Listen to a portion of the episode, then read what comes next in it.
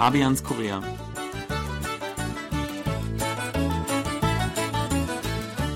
Liebe Hörer, herzlich willkommen zu Fabians Korea. Es begrüßen Sie Fabian Kretschmer und Sebastian Ratzer. Liebe Hörer.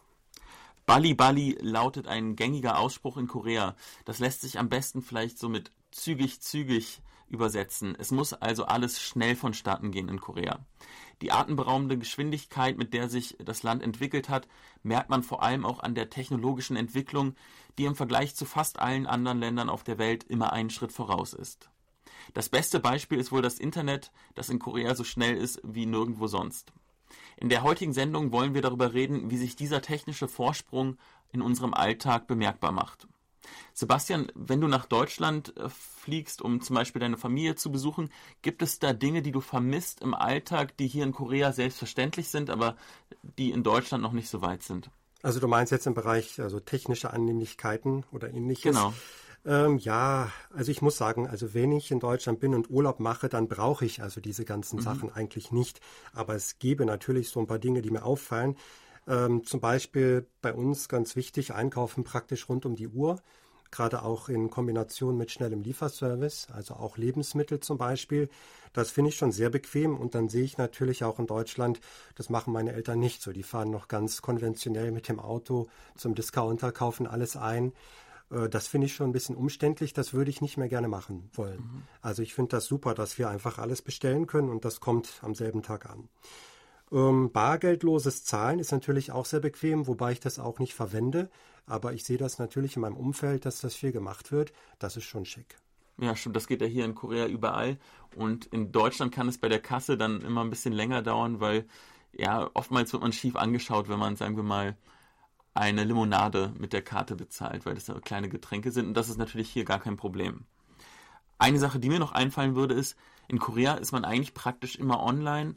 Es gibt fast überall Wi-Fi. Das heißt, selbst wenn man keinen mobilen Datenservice hat, kann man sich eigentlich an öffentlichen Plätzen, in Cafés ganz selbstverständlich einloggen. Oftmals braucht man dafür nicht mal ein Passwort.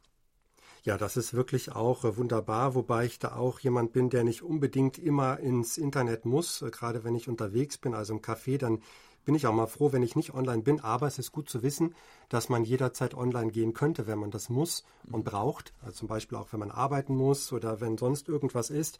Also das stimmt schon und auch ähm, das Mobilfunknetz also Funkloch ist eigentlich hier ein Fremdwort. Ja, ja, ja. Also man kann ja zum Beispiel wandern gehen und auf der Bergspitze sich äh, auf YouTube ein Video anschauen, das wäre gar kein Problem. Oder selbst wenn man mehrere hundert Meter unter der Erde ist, U-Bahn fährt, auch dort funktioniert das Netz bestens und das gibt es so in der Form definitiv nicht in Deutschland.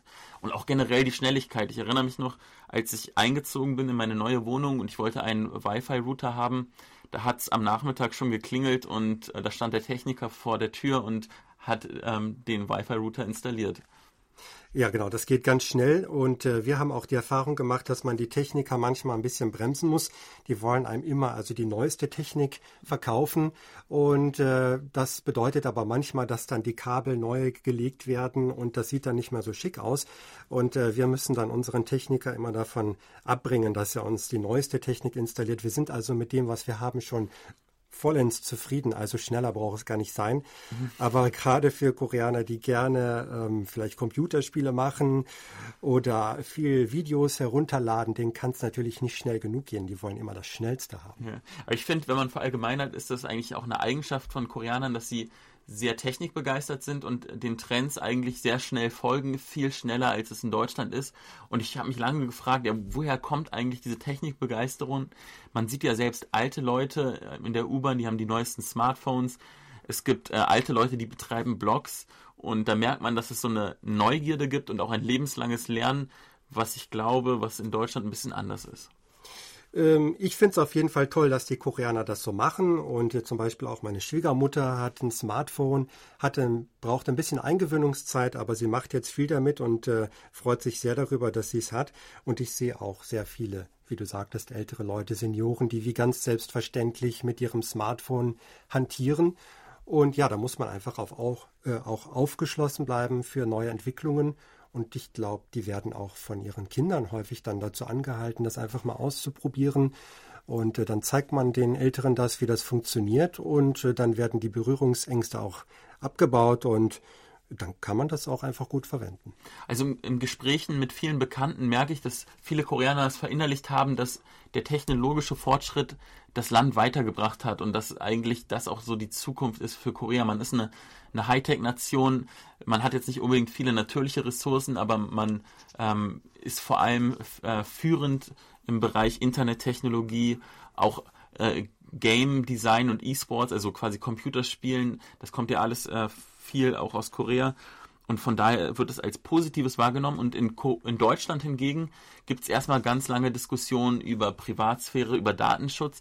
Und da merkt man auch eine gewisse Ängstlichkeit oder Reflexion, sage ich mal, über neue Techniken. Im Stadtbild sieht man es auch. Eigentlich jeder hat ein Smartphone ständig bei sich. Und das hat natürlich auch negative Auswirkungen. Stichwort Smartphone-Sucht. Das ist, glaube ich, hier relativ verbreitet, oder? Also ich, wenn ich zum Beispiel im Bus fahre, ich bin dann meistens der Einzige, der kein Smartphone in der, Hand hat. Ich gucke lieber aus dem Fenster und das kann aber andere vielleicht auch schon irritieren, wenn ich also nicht mit dem Handy hantiere, sondern gucke. Also das ist schon ungewohnt, weil wirklich jeder irgendwas macht. Die machen kleine Spielchen, gucken Videos, lesen äh, Nachrichten. Also ohne Handy kann man eigentlich nicht sich in öffentlichen Verkehrsmitteln bewegen, habe ich so den Eindruck. Dann nehmen wir uns mal für die nächste Woche vor, ein bisschen zu entschleunigen und auch mal offline zu gehen. Also da bin ich immer für zu haben. Das praktiziere ich jetzt schon so. Ja, vielen Dank fürs Zuhören, sagt Fabian Kretschmer. Und Sebastian Ratzer. Auf Wiedersehen.